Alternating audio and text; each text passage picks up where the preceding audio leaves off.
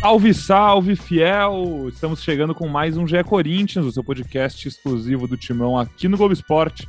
Eu sou Pedro Suaide, nessa quinta-feira eu tô na mesa com Careca Bertaglia, Marcelo Braga e Bruno Cassucci. Bruno Cassucci está de volta ao podcast, foi cobrado aqui, a nossa audiência é brava, os caras, se a gente... É que nem o time do Corinthians, se o Renato Augusto não joga, a galera cobra, a gente não vem jogar, a galera cobra também. A temporada é corrida no jornalismo também, a gente se desdobra em mais de uma função, né, Cassucci? Mas a gente luta para não desfalcar mais o time do Gé Corinthians, então bem-vindo de volta aqui ao podcast, e que retorno, né, os os ligados em superstição, obviamente, vão dizer que você não pode mais ficar longe, porque nessa última quarta-feira, Corinthians e Curitiba, né, o Química Arena, vitória do Corinthians por 3 a 1 Um bom jogo, Marcelo Braga estava presente lá, vai falar com a gente bastante sobre o jogo também. Mas você, você viu o jogo, né, Cassus? Conseguiu acompanhar? Gostou do Yuri Alberto? Acho que a gente vai falar, a gente vai falar muito do Yuri Alberto hoje, cara, não tem como.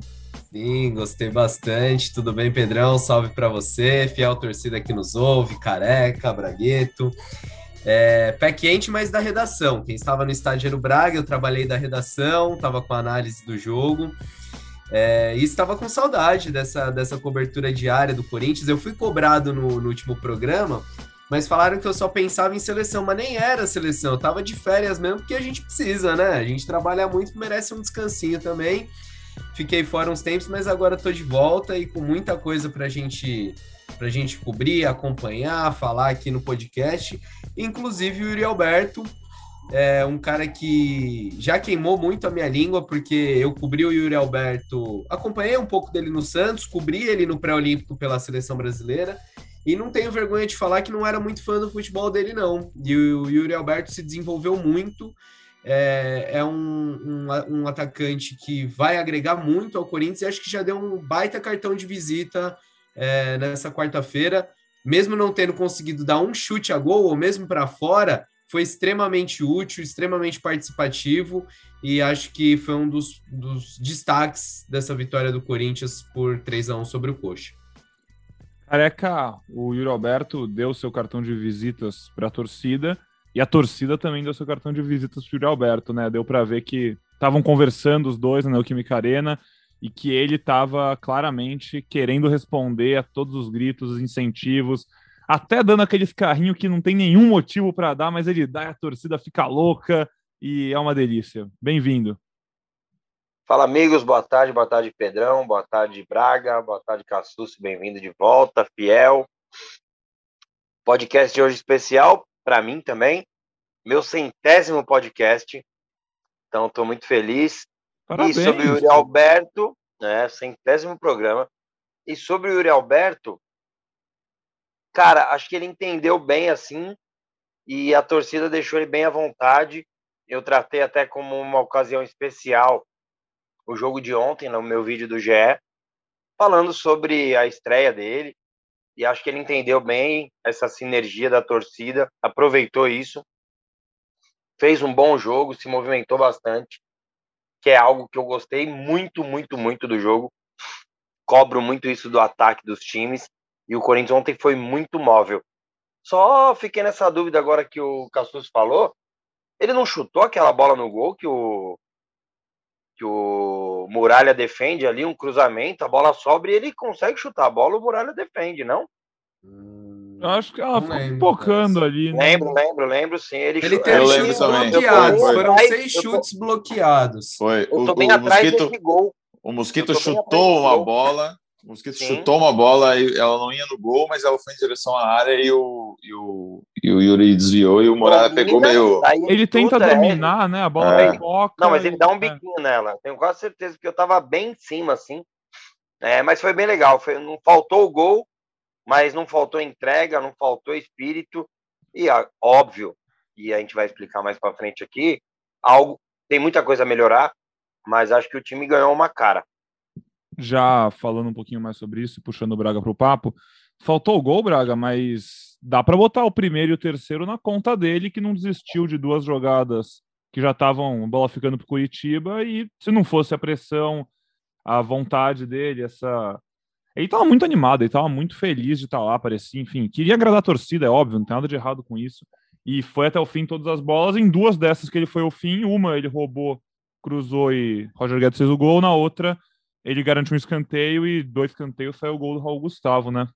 Fala, amigos, tudo bem? É isso aí. Se o Yuri Alberto leu o manual de como ser atacante do Corinthians, é, tem essa coisa da raça aí, de não desistir, de brigar por todas as bolas. Aquilo que o Bozelli chegou a encantar por alguns instantes, né? De correr, de pressionar, de apertar mas é que o Bozelli ficou só nisso, acabou não fazendo os gols, que também são importantes para um atacante é, se dar bem com a camisa do, do timão, né? É, deixou uma boa impressão, sim. Acho que a, a, atuação do Yuri e o posicionamento do Yuri, né, é, facilitaram assim um pouquinho o jogo do timão. Roger Guedes cresceu muito com, com fazendo essa dupla, né? O Corinthians fechou ali em, em alguns momentos duas linhas de quatro, deixou os dois mais soltos. É, bem interessante. Acho que um está potencializando o, o, talento do outro. A tendência é que isso cresça, com o William também pelo outro lado, fazendo a, chegada na área.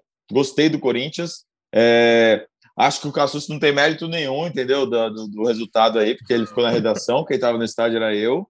Então, é, os responsáveis, na verdade, é, é Roger Guedes, Adson, Raul Gustavo e Marcelo Braga. O Cassus não estava com isso. Eu também estava lá, tá? Eu também estava lá. E cara Bertaglia. Mas você tá em todo jogo, você tá quando ganha, tá quando perde, é como não tem. É difícil é, de verdade. ponderar. Sempre o camarote, né, careca? É, o camarote, nossa senhora, muito camarote. É. São, são 100 podcasts. Imagina o número de jogo que ele já viu no setor oeste, Pedrão, se for fazer essa estatística do 100, aí. Dos 100, eu vou te falar, uns quatro. É, careca, você, você falou no seu, no seu Twitter, falou no Voz da Torcida, falou aqui, eu acho que é um jeito legal de a gente começar a aprofundar mais o programa. Você falou, pô, esse time ganhou uma cara. A gente já viu várias caras para esse time, e antes de ter essa, é, esse momento de muitas lesões, a gente via uma evolução nas dinâmicas ofensivas do time, que parece que sofreu um pause, porque virou sobrevivência, se a gente lembrar da sequência com o Boca Juniors, os moleques da base tendo que jogar, o time sem banco, enfim. Ontem a gente viu o time voltando a ter opções, opções no time titular e, para mim, mais importante ainda, opções no banco. A gente vai aprofundar mais nisso também. E só antes de passar, a gente ainda também vai ter que falar sobre a defesa, porque ontem a defesa vacilou, não foi um bom jogo defensivo do Corinthians e é um alerta ligado, mas Vamos começar falando de coisa boa, porque tá todo mundo animado e tem que estar tá mesmo. Foi uma grande vitória, um grande jogo com grandes coisas que a gente viu, grandes novidades. É... Aí você vai falar dessa cara, cara. Eu quero ouvir você falando sobre essa cara que o Corinthians encontrou, que é, é um time base, né? Aqueles 14, 15 titulares que vão rodando. É... Ontem, do time que estava em campo, quem que não é do time que você está vendo que está sendo definido, assim? Essa base que dá para confiar então, eu acho que certeza. Eu acho que certeza é demais. Mas certeza que Rafael Ramos e Rony não são, e Fagner e, e Du serão os titulares. Aí surge uma dúvida do Balbuena, mas a princípio eu não colocaria. É, não vejo necessidade mesmo. A gente vai falar mais para frente né, de alguns erros defensivos ontem. E daí uma dúvida novamente entre Piton e Fábio mas daí acho que depende da característica do jogo. Os demais, eu acho que é o time de ontem. Até fiz uma meia-culpa com um amigo meu, o Pedro, mandou, o Pedro também, falou para mim, pô, acho que dá para jogar com os três. Falei, gente, contra o Curitiba, contra o Atlético Goianiense e tal, em alguns momentos precisa reverter um placar, ok. Mas não, não sei, não sei se os três, quando eu digo os três, o William, Roger Guedes e Yuri, podem jogar, possam jogar juntos. E daí, quando eu, ele assistiu no setor oeste, inclusive, eu norte, quando a gente se encontrou, eu falei: você tem razão, desculpa. É, porque a gente imaginava um time engessado com esses três, nenhum tem essa característica de jogar pela direita. Falei, puta, quem que vai jogar lá? E o jogo mostrou que não vai ter isso. E era algo que a gente defendia muito já desde o ano passado, né? Todos nós aqui. É, e quando eu digo que hoje o Corinthians tem um técnico, passa também por isso. O Roger Guedes ontem, esquece número de camisa, mas vamos lembrar do futebol de uns 15 anos atrás? Vamos falar dos anos 90, começo de ano 2000, que tinha um 4-4-2 na maioria dos times, que não tinha o 4-2-3-1, que não tinha o 4-1-4-1. O Roger Guedes foi o 7 ontem, ele foi o 11 ontem, aquele segundo atacante, e teve momentos que ele foi o 10, mano. ele foi o cara jogar atrás do, do centroavante. E se a gente lembrar, o Roger Guedes, os melhores jogos no Corinthians são com o Jô junto. O Jô fazendo pivô, ele se aproximando do Jô, e ontem foi o que a gente viu. Muita movimentação, e acho que o time, com, com toda essa movimentação de Roger Guedes, de Yuri Alberto, de William, ele não precisa necessariamente ter um meia. Mesmo porque o Renato, quando se machucou, não estava no melhor momento. O Juliano oscila bastante, faz um jogo maravilhoso contra o Santos, faz dois gols, mas depois dois ou três jogos ele fica, entre aspas, sumido do jogo. Só que você pode ter um Maicon, que tem chegada e tem marcação por um lado esquerdo. Você pode ter o Duqueiroz, que tem infiltração, é, tem passe bom do lado direito, tem coragem. E você tem um Cantígio que faz um jogo como que ele fez ontem, que hoje, se um corintiano chegar para mim e falar tem que tirar o Cantígio, cara, não tem que tirar o Cantígio. Porque ele organiza o time, ele não se aperta. Se o cara vir pressionar ele, ele vai conseguir achar um passe para quebrar linhas. E é um cara que pensa olhando de frente. Então hoje o time tem esse desenho para mim. E óbvio que não está tudo bem. Não temos já o melhor time do mundo. Só que a gente trabalha. Traba... Pode falar. Não, só, dessas coisas todas que você falou, eu concordo com tudo, mas logo no início você falou que você olhava para esse trio e não via ninguém com característica de jogar pela direita. Mas o William sempre fez esse papel pela direita. Você achava que ele não ia render ali? É que no Corinthians, Braga, ele jogou 90% das vezes pelo lado esquerdo. Era uma dúvida que a gente tinha. Por que, que o Roger Guedes. Lembra quando a gente falava? Pô, mano, o William foi poupado. Por que, que não jogou o Guedes ali na esquerda? Ah, o William estava mal e o Roger Guedes também, igual contra o Inter de Porto Alegre. Por que, que tirou o Roger Guedes e não o William? A gente nunca falava, ah, o Roger Guedes pode jogar aberto, porque acho que o Vitor Pereira falou em algumas coletivas, talvez de uma outra forma, uma forma que não, não fosse a ideal, sei lá, mas ele não contava muito com o Guedes fazer essa função. Só que ele tinha o Mantuan e estava muito bem encaixado o Mantuan nessa função. Nós não temos hoje um cara para fazer isso. Então, que a gente feche com três aspas, muitas aspas para três volantes, mas que a gente tenha uma segurança, Dudu ajudando o Fagner ali pela direita, que o Maico vai ajudar o Piton ou o Fábio Santos pela esquerda, e o Roger, ele pode fazer essa marcação até por dentro. Ele não precisa correr até a linha de fundo. Então, assim, eu tinha medo disso. Ué, ele nunca colocou o Roger aberto. Por que que hoje ele vai colocar o Roger aberto? E o Roger não foi aberto. O Roger teve liberdade para jogar, a mesma liberdade que o William, aos poucos vai ter cada vez mais, porque a gente já estava vendo isso antes do Yuri Alberto, lembra? A gente já viu o William e o Roger Guedes trocando de posição contra o Santos. Então eu acho que o Corinthians vai ter três caras lá no setor ofensivo que tem essa característica de atacar espaço, de trocar de posição. Os três podem fazer o 10, o 7, o 9 e o 11. E acho que o Corinthians ganha ótimas opções de, de ataque e vai trabalhar em cima desse, desse desenho tático para chegar forte nas Copas. Ontem mesmo o, o, eles invertem, né? Depois do gol, o Roger é, vai jogar na, na direita, o William fica na esquerda, no, no começo do segundo tempo também e achei que nesses momentos o Corinthians não foi tão bem. É, eu, eu gostei muito da, dessa aproximação mesmo, do Yuri sair da área para buscar a tabela e sempre dando passe de primeira, assim, o Pedro na, na introdução, antes de passar a bola para o Braga, até falou, ah, queria agradar a torcida, mas tem muito cara que quer agradar a torcida chutando no gol e sendo fominho, tentando fazer o gol, e ele tentou agradar a torcida jogando para o time. Isso eu achei muito legal do Yuri Alberto. É, inclusive, tem uma jogada que, que sai uma triangulação pelo lado esquerdo e ele que dá a bola para o William. É, o William teve uma baita chance de abrir o placar e aí chutou um pouco fraco, o Muralha pegou. É, mas gostei muito, muito dessa movimentação mesmo, do Yuri Alberto sair, de dar opção de tocar rápido para confundir a marcação, de puxar a marcação. Agora, para essa estratégia dar certo, eu acho que o que precisa estar tá um pouquinho mais azeitado é quando o Guedes vem para o meio ou vem para a direita, o Piton precisa espetar lá e precisa o meia ou o, segundo volante, o Michael, o Rony, quem quer que seja, entrar um pouco mais na área, porque em alguns momentos o, o Guedes vinha, o Yuri vinham para se combinar ali com o William para fazer triangulação, e aí faltava presença de área lá do outro lado, faltava gente que, que infiltrasse também. O, e é normal que. Isso, É, é normal que isso o não esteja tão azeitado no primeiro jogo. Teve até é... uma chance que o Michael finalizou de fora, né? Que foi uma triangulaçãozinha, uma jogada pelo lado direito, e o Michael acho que chegou chutando. Pivô do Yuri. É, então, eu até interrompi o Cassucci, até desculpa. O que eu quis dizer ali na hora é que o Du vai fazer isso. O Du tem essa característica de infiltrar mais. Teve um cara que postou no Twitter, mano. Eu não vou. Não sei se eu vou achar rapidinho aqui para eu dar o crédito para ele, mas olha como a diferença. Até o que destoou o Rony ali, não tô falando que ele foi péssimo no jogo, nada disso, né? É, mas o Cantígio e o. Eu vou achar o número certinho. O Cantígio e o Maicon pegaram na bola é, 55 e 57 vezes. É, um cada um 55, outro 57. O Rony tocou 11.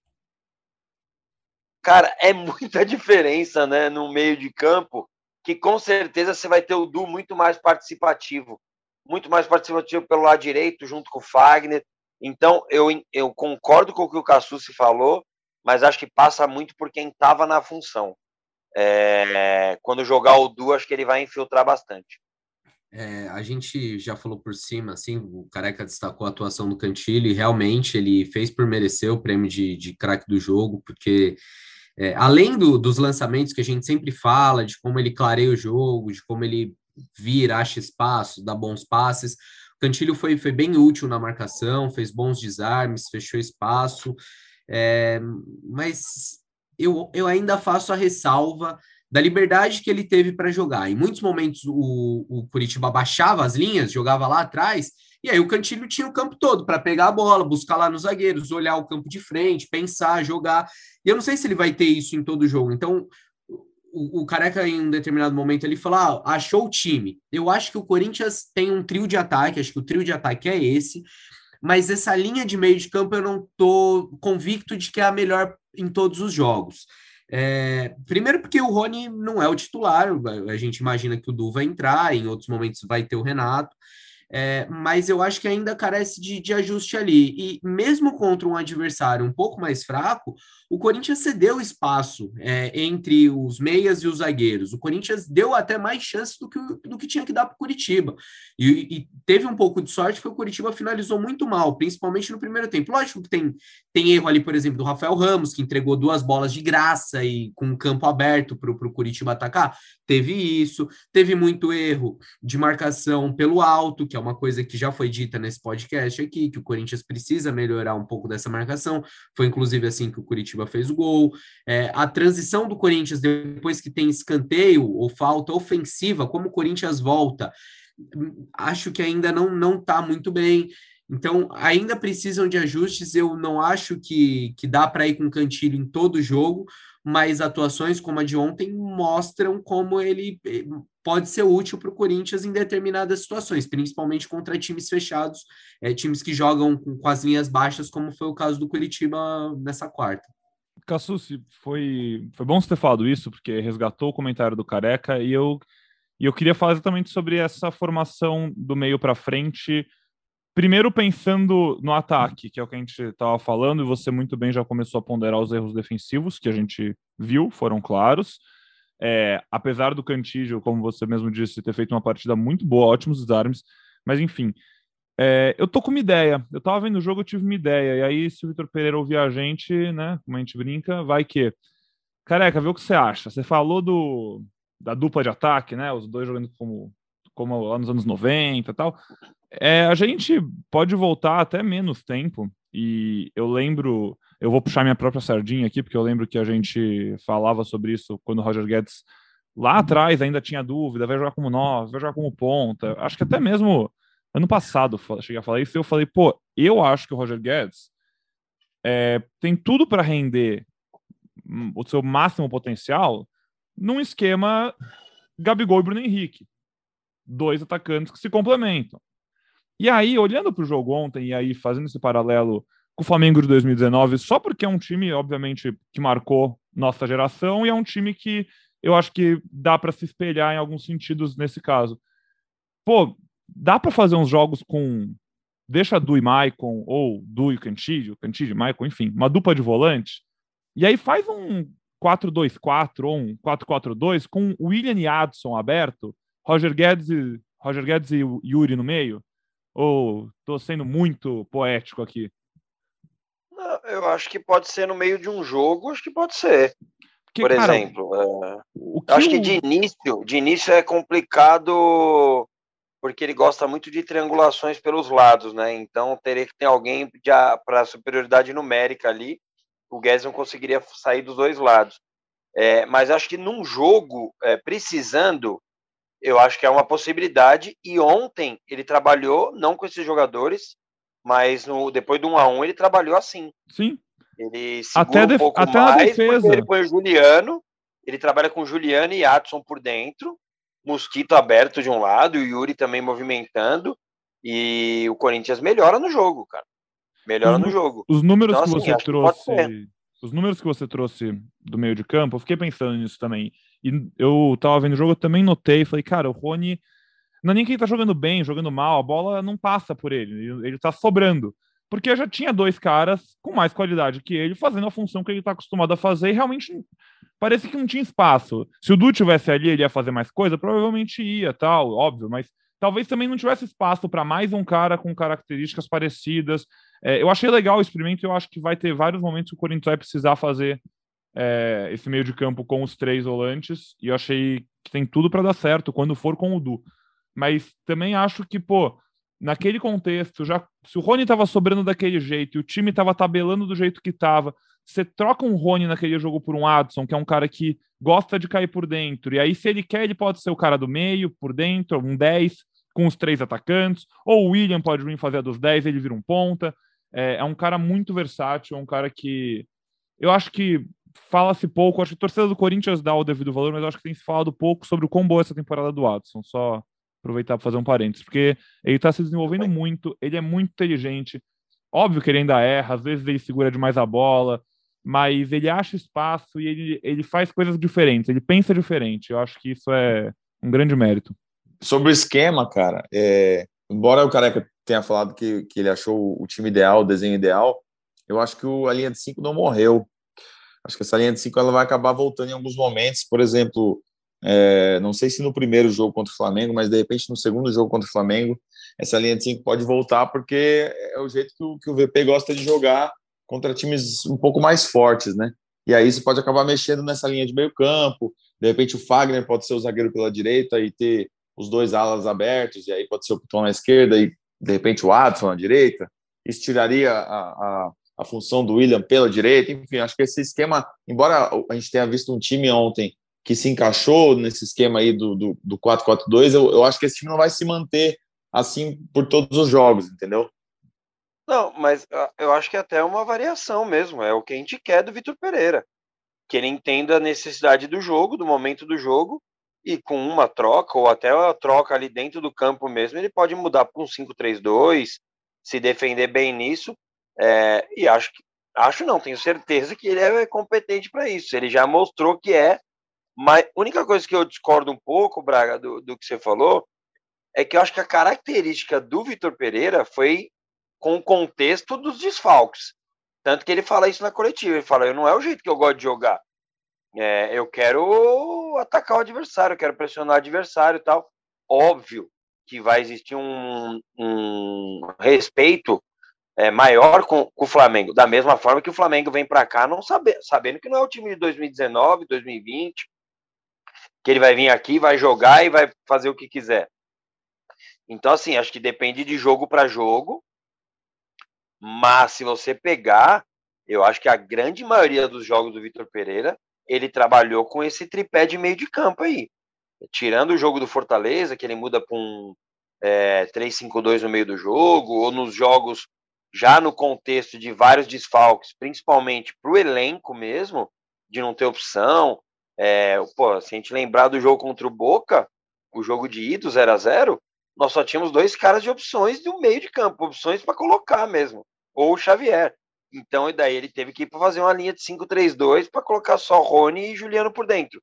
Eu acho que quanto mais ele for ganhando opções, agora tem Balbuena para estrear, é, Renato Augusto para voltar, ele tem qualidade para mexer com essas peças da forma que ele quiser. Por isso que ele é tão bem pago e por isso que a gente já quer que ele renove. Boa. Posso aproveitar só esse gancho, então? Vamos rodar o que, que o Maziotti falou sobre o Renato Augusto ontem. Na Zona Mista eu perguntei se o Renato Augusto está descartado ou não para os jogos contra o Flamengo. Só para a gente, já que a gente tocou no assunto do Renato, é, para mostrar para o pessoal aí se dá para ter esperança ou não da volta do Renato nos jogos da Libertadores. Não, não existe um prazo porque assim, a, a gente vem trabalhando forte para que o Renato tenha a melhor condição. Eu conheço bem o atleta, o atleta está doido para estar em campo, fazendo aquilo que sabe fazer. Mas são, são lesões que a gente tem que estar tá tomando um pouco de cuidado, que se eu posso perder o atleta para o resto da temporada. Então não é isso. Então a responsabilidade aqui é minha, no sentido de pautar e orientar o trabalho junto com o atleta. É frear um pouco essa ansiedade dele, talvez da própria comissão, de contar com o atleta. Mas eu sei exatamente quais são os riscos que pode trazer e a ideia é trabalhar em cima das necessidades desse atleta que vem, vem, vem apresentando de forma favorável a recuperação. E aí a cada semana a gente vai traçando esse planejamento. Não significa que que ele vai ficar quatro, quatro meses parado. É, pode acontecer se você não gerir bem esse tipo de situação e a gente está trabalhando em cima para que ele possa você voltar. Já descarta para os jogos contra o Flamengo não, ou ainda não? Não nada... descarto nada. Na verdade, quem, quem descarta é, são os resultados, a avaliação do dia a dia. Então, assim, é, seria irresponsabilidade da minha parte tomar essa decisão e é uma decisão compartilhada, né? Esse modelo de decisão compartilhada ele envolve o atleta, envolve o treinador, envolve a comissão técnica inteira, para que no final das contas a gente tenha esse atleta na melhor condição possível. Boa, maravilha. Então vamos ficar ligado nessa lesão do Renato Augusto, sua recuperação. É, pô, se o Renato Augusto voltar a jogar bola que ele estava jogando no passado, com esses caras tabelando como estão lá na frente, sai da frente, porque, meu Deus do céu, vai ser bonito de ver. É, eu vou, para a gente ir passando aqui de assunto no nosso podcast, eu vou dar uma moral para nossa audiência, que lá no meu Twitter eu pedi para os nossos ouvintes contarem suas primeiras impressões sobre Yuri Alberto com a camisa do Timão. E, bom, como eu esperava, foram ótimas primeiras impressões. Aqui o Matheus Rocha fala que ele era a peça que faltava no quebra-cabeça do Vitor Pereira, porque ele não é fixo, cai pela esquerda, centraliza, vai na direita, faz o pivô, e a cara do Timão vai ser difícil segurar esse ataque quando entrosar. Isabela Ferro fala que já está apaixonada por ele, mas também, como não, né? Cara bonito, gostoso. Né? Peraí. É, já mostrou que veio, pivô com toque de qualidade, muita movimentação, e a parceria com o Guedes vai render muitos gols para a gente. É, também fala da raça, muita gente que falando da raça, é o que a gente brincou no começo, e eu até falei, pô, dá uns, deu uns carrinhos inúteis, aqueles que a gente sabe que não vão dar em nada, mas tem que dar mesmo, tem que fazer, tem que ralar a bunda no chão, fazer a torcida gritar. É assim que faz mesmo, né? eu acho que tá certíssimo em fazer assim. O Luiz Felipe fala que ele tem a cara do Corinthians, que parece que tá lá desde sempre, foi intenso, raçudo, também tem técnica. Bastante gente elogiando as trocas de posição, como a gente falou, entre ele, Yuri, o Guedes e o William. É, e também a fome dele foi uma coisa que destacou bastante aqui entre os comentários, muita gente elogiando a vontade que ele estava, é, até a vontade para recompor aqui. O Bruno Goldstein comenta: pô, estava no estádio, chamou atenção como ele sempre queria recompor no momento sem bola, corria muito, foi recompensado roubando a bola para o primeiro gol. É, o Ricardo Vital fala que finalmente o Corinthians tem um centroavante, daqueles que está na área, incomoda o zagueiro, não desiste da jogada. Fazia tempo que não via isso. E aproveito para mandar um salve para ele aqui que ele pede. Nossa audiência direto de Atlanta, nos Estados Unidos, é o GE Corinthians, oh. Nos quatro cantos do mundo. Tem mais alguns comentários aqui. É... Não vai dar para ler todos, mas eu agradeço muito ao pessoal que interagiu. Siga interagindo com a gente, participando do GE Corinthians, porque ele é feito para vocês. Bom, e para a gente arredondar então aqui esse papo sobre, sobre essa nova ataque do Corinthians, enfim, essas novas movimentações que a gente viu, é, eu até brinquei com você lá no Twitter, careca, que eu tava vendo o jogo, eu pensava em você vendo o jogo, porque ficava na minha cabeça você falando aqui, vários podcasts, pô, tem que tentar o passe difícil. E tem que continuar tentando, que quando entrar ele entra e vai ser gol, vai ser chance de gol. Não dá para ficar nessa lenga-lenga, tem que tentar. E, pô, o, o Roger parecia um filhote de labrador num parque aquático, quando viu um cara inteligente para tabelar com ele.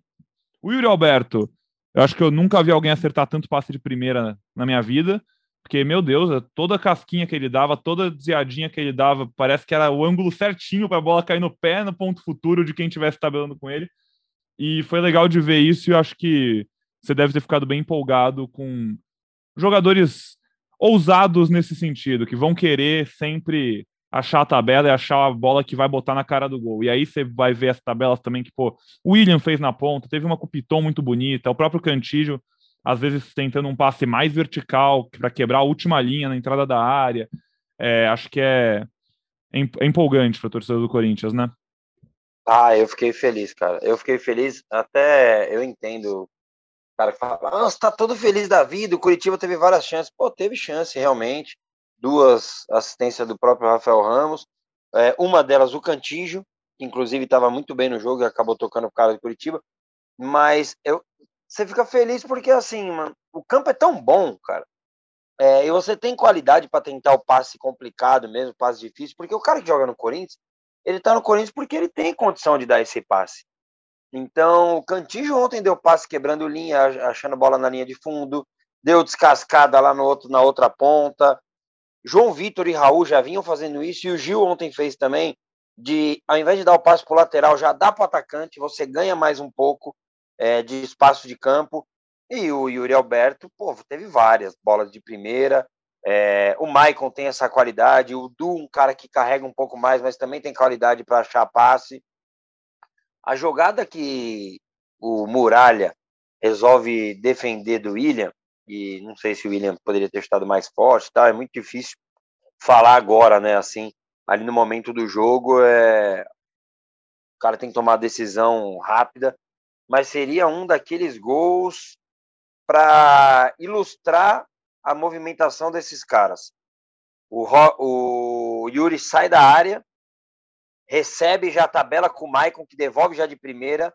Ele, ele, ele acelera com a bola. O Roger Guedes ataca o espaço, leva o zagueiro com ele. Não necessariamente a bola precisa entrar no Roger. Ele acha o passe e deixa o William na cara do gol. E o William acaba chutando, o goleiro defende. Mas é exatamente isso que a gente vem falando e são os maiores elogios do jogo de ontem. Aproximação do Yuri com o Maicon. Troca de posição, Roger Guedes atacando espaço e levando o zagueiro para o William chegar para finalizar o passe do Yuri. Eu acho que a gente vai ver muito isso nos jogos do Corinthians. É, se o Corinthians não tô, a gente não está falando aqui, a gente é muito pé no chão até, né? Às vezes até freia bastante o torcedor, mesmo eu sendo torcedor eu no dia eu tô empolgadão, mas no outro dia eu sou mais é, de boa. O Corinthians não vai ganhar tudo, o Corinthians vai tem que entender que são jogos e jogos. Mas assim, a gente vai ver mais disso, mais cara com coragem, mais cara se aproximando.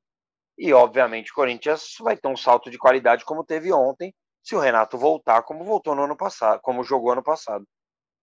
Cara, o cara que tava falando do Cantilho, e eu lembrei que ontem eu, na zona mista o Cantilho passou e aí eu fiz uma pergunta para ele, eu olhei para ele e falei, vai, vou perguntar por que, que ele não chuta mais pro gol, que, que ele fazia isso antes de chegar no Corinthians, que ele arrisca muito pouco. Aí eu fiz uma outra pergunta e esqueci dessa pergunta. Esqueci. E aí ele foi embora e eu não, não fiz essa pergunta. Vou então, perguntar um agora gente... aqui para ele. Pergunta, vê, vê, se ele tem uma, uma, uma teoria, alguma coisa aí, porque seria legal também. Eu olhei para ele, pensei na pergunta, mas não fiz, esqueci. Então eu vou fazer tá aí, uma pergunta para você. Bastidores da notícia para você e para Bruno Cassucci. Porque como eu sou um cara, cara, eu sou muito bem informado, sério, porque eu entro no G. Globo toda hora. E aí lá tem uma notícia falando que o Corinthians vive expectativa de fechar com Fausto Vera até o fim da semana. A gente está quebrando a cabeça para montar esse meio de campo com oito opções que tem hoje. O cara me monta um time que dá para montar com dois volantes agora, um monte, e aí vem mais um ainda, parece. E quando é o tá? Renato voltar? Meu e quando o Renato voltar? E o Paulo, tem o Paulinho, galera. Vocês lembram que o Paulinho é jogador do Corinthians? Paulinho. Não, mas aí Paulinho é só 2023. É, mas... não, e aí em 2023 ah, é, é, não, é aí já vai ter uns caras indo embora. Provavelmente. Sei lá. Por exemplo, o Michael não fica é, para ano que vem, né? É. Bom, mas enfim, Fausto Vera. Peço Fausto Vera, meus amigos. E aí, qual que é a boa? Como que tá isso aí? Conta para nossa audiência.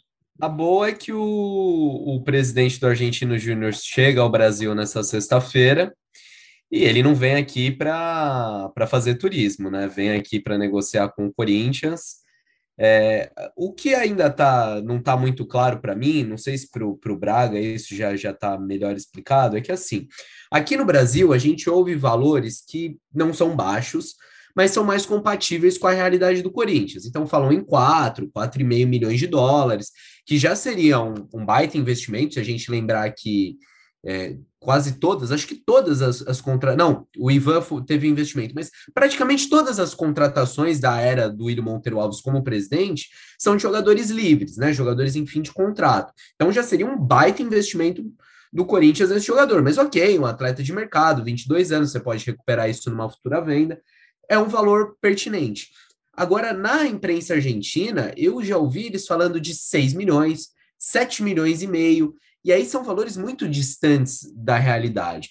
Mas fato é que o presidente do Argentino Júnior chega ao Brasil nessa sexta, vai se reunir com a diretoria do Corinthians, e há uma expectativa de um, de um desfecho dessa negociação, que já virou uma novera, né? Como eu vi aí uma galera fazendo trocadilho em rede social.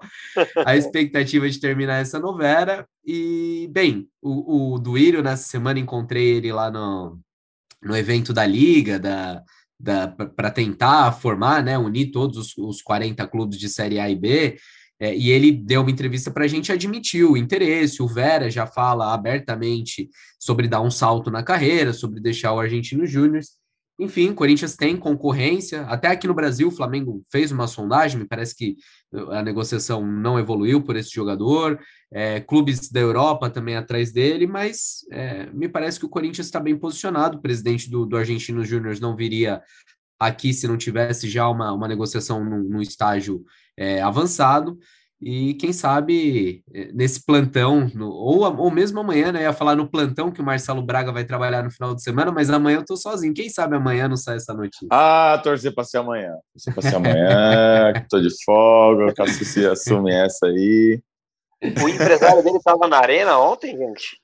Então, ele tem um empresário dele que está na Argentina e está fazendo as negociações por lá, e tem um representante é, uruguaio que está aqui no Brasil já há alguns dias, está tendo reunião no Corinthians todos os dias, é, e que foi convidado para ir na arena, acompanhou a partida lá contra o Curitiba no camarote e tal. Então, as relações estão tão bem próximas, e aí essa chegada do presidente pode definir tudo. A gente ouviu que a coisa pode, pelo sim ou pelo não, pode sair nesse fim de semana. Vamos ver. Estarei lá em Belo Horizonte no a partir de sábado, de repente lá no hotel do Corinthians a, a notícia já é história também. Mas vou torcer para ser na mão do Cassus na sexta-feira. Vamos ficar ligado, é, sem criar expectativas aí para a torcida do Corinthians, mas o Argentino dos Júniores é o time conhecido por revelar grandes craques, né? Um celeiro de craques lá, revelou Maradona, Riquelme. Obviamente que não estou falando que o cara é isso, né? Mas, enfim, curiosidade. Só. Já é Corinthians também é cultura, pô. É... E com o jogo de ontem, o Corinthians chegou a 20 jogos sem perder na Arena, precisava citar isso também, bem legal. A última derrota na Arena foi para o Santos, no último jogo do Silvinho, quando ele foi demitido. E, enfim, depois veio o Vitor Pereira. A última derrota no Corinthians na Arena em Brasileirão já faz quase um ano, por acho que falta uma semana para fazer um ano, foi contra o Flamengo ano passado. É, enfim, ótima marca, o Corinthians cada vez mais forte em casa, a gente sempre exalta os números em casa com o Vitor Pereira, e mais uma vez a gente vai vendo esse time dando resultado em casa e somando pontos, fazendo gols, sofrendo poucos gols. Ontem sofreu gol, falei que queria falar sobre isso. Vocês querem passar rapidinho sobre essas falhas, falar sobre o Raul? O Raul, pô, fez um jogo de altos e baixos, né? Foi do céu para o inferno, do céu para o inferno ele é muito muito intenso, né? Parece que tá em todos os lugares. Então, mas isso eu até vi alguém, acho que foi o Lucas Faraldo, comentando no, no Twitter que não dá para ter raiva do Raul, porque no mesmo jogo que ele não faz tem. besteira, ele, ele faz jogadas é, ótimas, né? Ontem não ele dá... saiu com uma assistência e, uma, e, e um gol. É, o, o, Raul é um jogador que, te, que tá um pouco. É, é inconstante, dá para dizer, né? No mesmo jogo, é. ele, ele realmente é, é, é, pouco constante, assim, pouco regular. Na mesma Mas jogada, é um às que... vezes, né, Braga? Ele, ele perde umas bolas besta e aí ele dá um pique que ele vai mais rápido que o Bolt, recupera, rouba a bola e a torcida fica mais feliz do que se ele não tivesse errado. É, Eu ia um falar dos lances do Curitiba, né? No, no ponto esquerdo, ele vai dar o, o desarme e é driblado, e aí o Curitiba perde um gol, um gol feito, acho que foi uma finalização do Regis também, que foi para fora. É, mas, mas é um jogador que, que é interessante, que tende a crescer, né? O Corinthians havia uma, um, um temor no início da, da, janela que. Um temor não, havia uma, uma especulação de que o Corinthians poderia vender os dois nessa janela, o João Vitor e o Raul. E o que a gente sabe de bastidor é que o Duílio Monteiro Alves falou que não ia vender os dois, só ia vender um dos meninos. E aí vendeu o João, a tendência é que segure o Raul para o restante da temporada, porque eles acham que também o Raul vai crescer, e crescendo vai valer mais, né? deixando de ser um, jogador irregular, é, vai valer mais. E é um jogador que faz gol. O João Vitor não fazia. O Raul já tem quatro gols na temporada. É um jogador até um pouco mais que pode se valorizar um pouco mais que o João. Eu ia falar justamente o que o Pedrão falou. Tirando o gol, as outras melhores jogadas dele foi quando ele, per ele perdeu a bola e recuperou. As melhores jogadas. E ele fez uma ótima jogada também depois do gol. Ele desarma o cara e acelera no Yuri Alberto. O Yuri Alberto na esquerda. bem é. cansado. E daí ele não conseguiu. Se é, se é no primeiro tempo, ele vai dentro do gol. Mas o Raul foi inconstante ontem no jogo, mas eu gosto. É, acho que faz parte também. E os, os erros fazem parte. Mas o gol ontem, ele começa é, um escanteio para o Corinthians. É, não, não sabe se lá como a bola cai no tal do Igor Paixão. E o senhor, o Rony, mata a jogada, cara. Mata a jogada, toma o cartão amarelo e pronto. Não conseguiu matar a jogada e foi, foi, foi, saiu o escanteio, e daí no escanteio acaba saindo o gol. É, o Curitiba realmente teve as chances, mais do que deveria. Só que assim, é o que a gente fala, mano. O jogo em casa contra um time que tá em 16, você tem que se expor mesmo. E para se expor, você acaba correndo um pouco de riscos. É... Ontem, os primeiros foram em erros do Rafael Ramos. Depois, o Curitiba, mesmo que está em 16 e o Corinthians em terceiro, o Curitiba perdendo o jogo vai tentar se lançar. E assim o futebol. Mas no geral, eu gostei bastante do Corinthians. É... e como eu disse, não é porque, na minha opinião, achou um time é, que esse time já está maravilhoso. Agora é trabalhar em cima desse time é, para chegar forte no, no nesse que eu sempre falei. As últimas rodadas do brasileiro e os mata-mata, dependendo onde o Corinthians tiver. E o Corinthians está com boas chances nas quartas de final de ambos, ambas as Copas. Pedrão, Oi. Tá com o Instagram, tá com o Instagram aberto aí? Posso abrir, porque Dá uma olhada na foto que o Rony postou hoje, vê a localização que ele botou. Vou ver. Rony. Rony Moura, né? Cadê? Rony Moura. Vamos Você não lá. segue o Rony? Ele tranquilo? Rony. o Rony postou a foto com a legendinha. Ele tranquilo. Ontem a gente teve a dupla, tranquilo e cantilho. Ele, acho que ele gostou da zoeira. Gostou ele tá claro, zoeira? Pô, maravilhoso. O que ele não é tranquilo. Não, mas, pô, careca, ainda para comparar o quão tranquilo ele tem sido ultimamente com o quanto não, ele não, era. O tranquilo não é nem briga, tá? Mas olha, você olha a cara dele a hora que a bola chega nele, amigo, ele não tá tranquilo. É. menos tá tranquilo nessa hora. Rony virando mais um xodó da Fiel aí, saindo do terrão e caindo nas graças da torcida. Que bom, que bom que seja assim. Fico feliz pelo Rony, pô. O cara parece legal. É... Mas enfim, Vamos, vamos arredondando esse papo por aqui, né, galera? Vocês têm mais alguma coisa para adicionar? Eu queria convidar nossos ouvintes a, nessa quarta-feira, nessa quinta-feira, né, que a gente está gravando ainda, ouvir, verem Brasil e Peru pela Copa América Feminina, porque o Coringão estará muito bem representado, como sempre, lá. O Brasil está em primeiro do grupo, três jogos, três vitórias, 11 gols feitos, nenhum sofrido. Adrianinha, nossa craque, já tem quatro gols na competição, é artilheira, uma das artilheiras. É, ainda tem Tamires, tem a Luana, que acabou de chegar do PSG, né? Tô falando das jogadoras do Corinthians. Enfim, vale a pena prestigiar enquanto o Corinthians Aliás, pega né? essa pausa. Diga. Falando em futebol feminino, Giovanna Crivellari foi pro Flamengo, né? É. Acho que deve ter dado uma dor no coração aí da, da, da galera que acompanha o, o, Corinthians feminino de ver ela com as cores rubro-negras aí. É, jogadora que, que, fez história no timão, né? Sim. E, pô, a fotinha que postaram para anunciar ela ficou bonita, hein? Você não viu, vai lá também, que ficou bem legal. Ela tá no ar, fazendo umas poses com a bola. Ficou. Parabéns aí pro fotógrafo do Flamengo. É... Enfim, vamos ficando por aqui. Marcelo Braga tá com a mala pronta já para Belo Horizonte? Deixa a mala pronta. Tô com a mala pronta. É... Estaremos lá para acompanhar Atlético Mineiro e Corinthians. Jogão. É, jogão, né? Jogão. Sempre legal fazer jogo do Mineirão. Lá eles dão um tropeirão para a gente comer, para a imprensa. É bom, hein? Maravilhoso. E, e, vai ser gostoso ir para lá. Só para destacar aí, muito legal o show da torcida também ontem, né? Antes do, do, do jogo, teve novamente aquela aquele apagão na arena, o show dos celulares, aquela coisa que tem gente que não gosta, mas fica um espetáculo bonito. A escalação também com luzes dentro do campo e tal. É, parece bobeira, mas enfim, vai, vai, vai se tornando parte do show dos torcedores na, na Neoquímica Arena em 2022. Legal também que, que a, a diretoria tem valorizado aí a participação do torcedor nos jogos. Maravilha, então. Corinthians e Galo no domingo, né? Domingo às seis da tarde o jogo. É... O Galo ainda joga essa rodada, né? A gente está gravando, como eu falei, na quinta. Ele ainda entra em campo hoje contra o Cuiabá, fora de Cuiabá. casa. 1x0 pro Cuiabá vai ser. Você botou na combinadinha essa? 1x0 pro Cuiabá.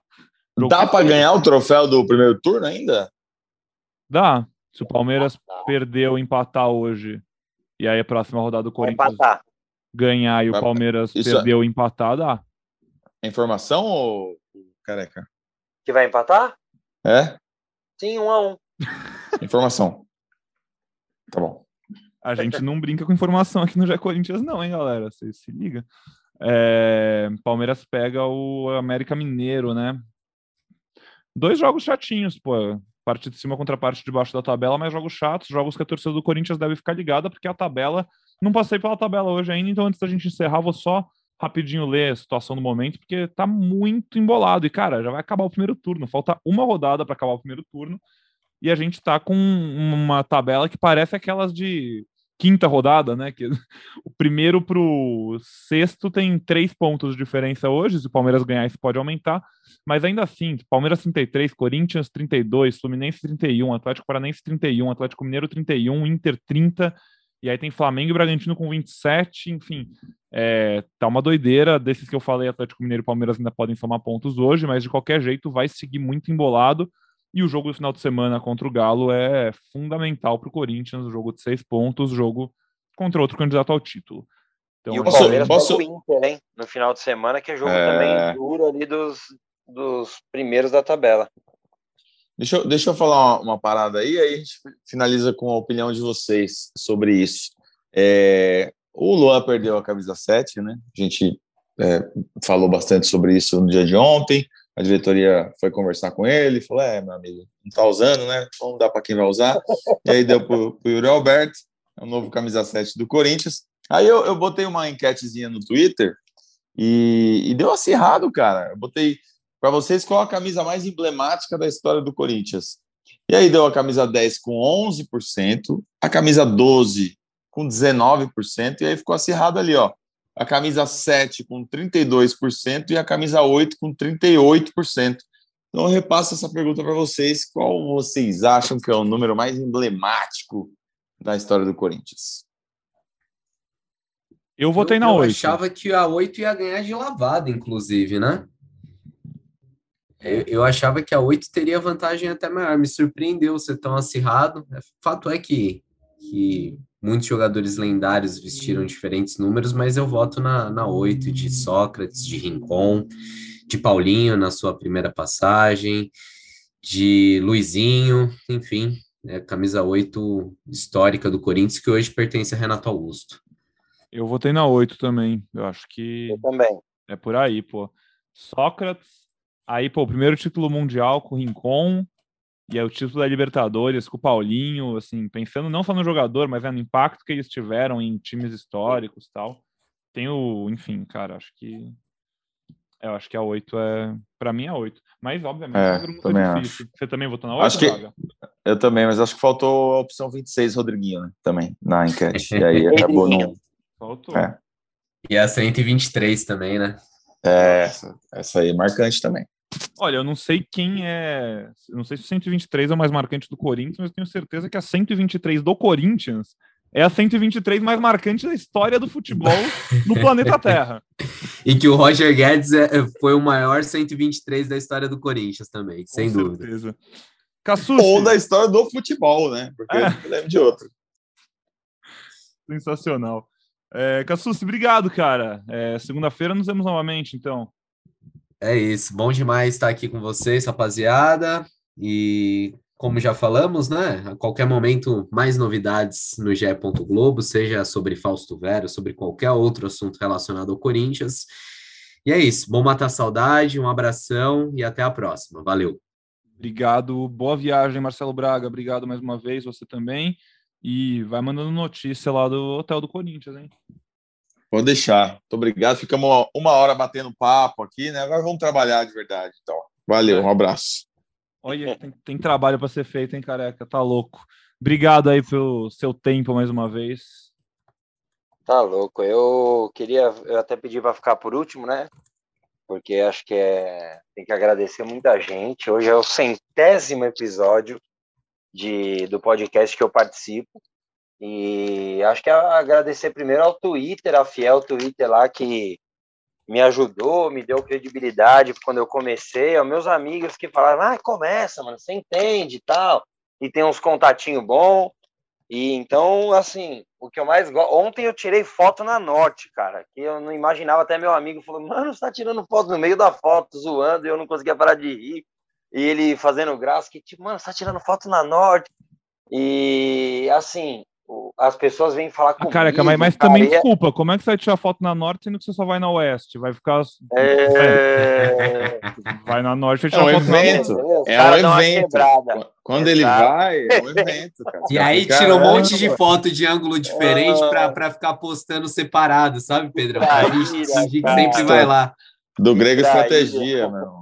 Cara é Mas, mas é, um, o melhor elogio que eu recebo, e um cara fala isso direto para mim, o Marcelo, inclusive é ouvinte aqui, o, o abraço vai só para ele hoje, porque ele fala um negócio que é, é muito legal, assim.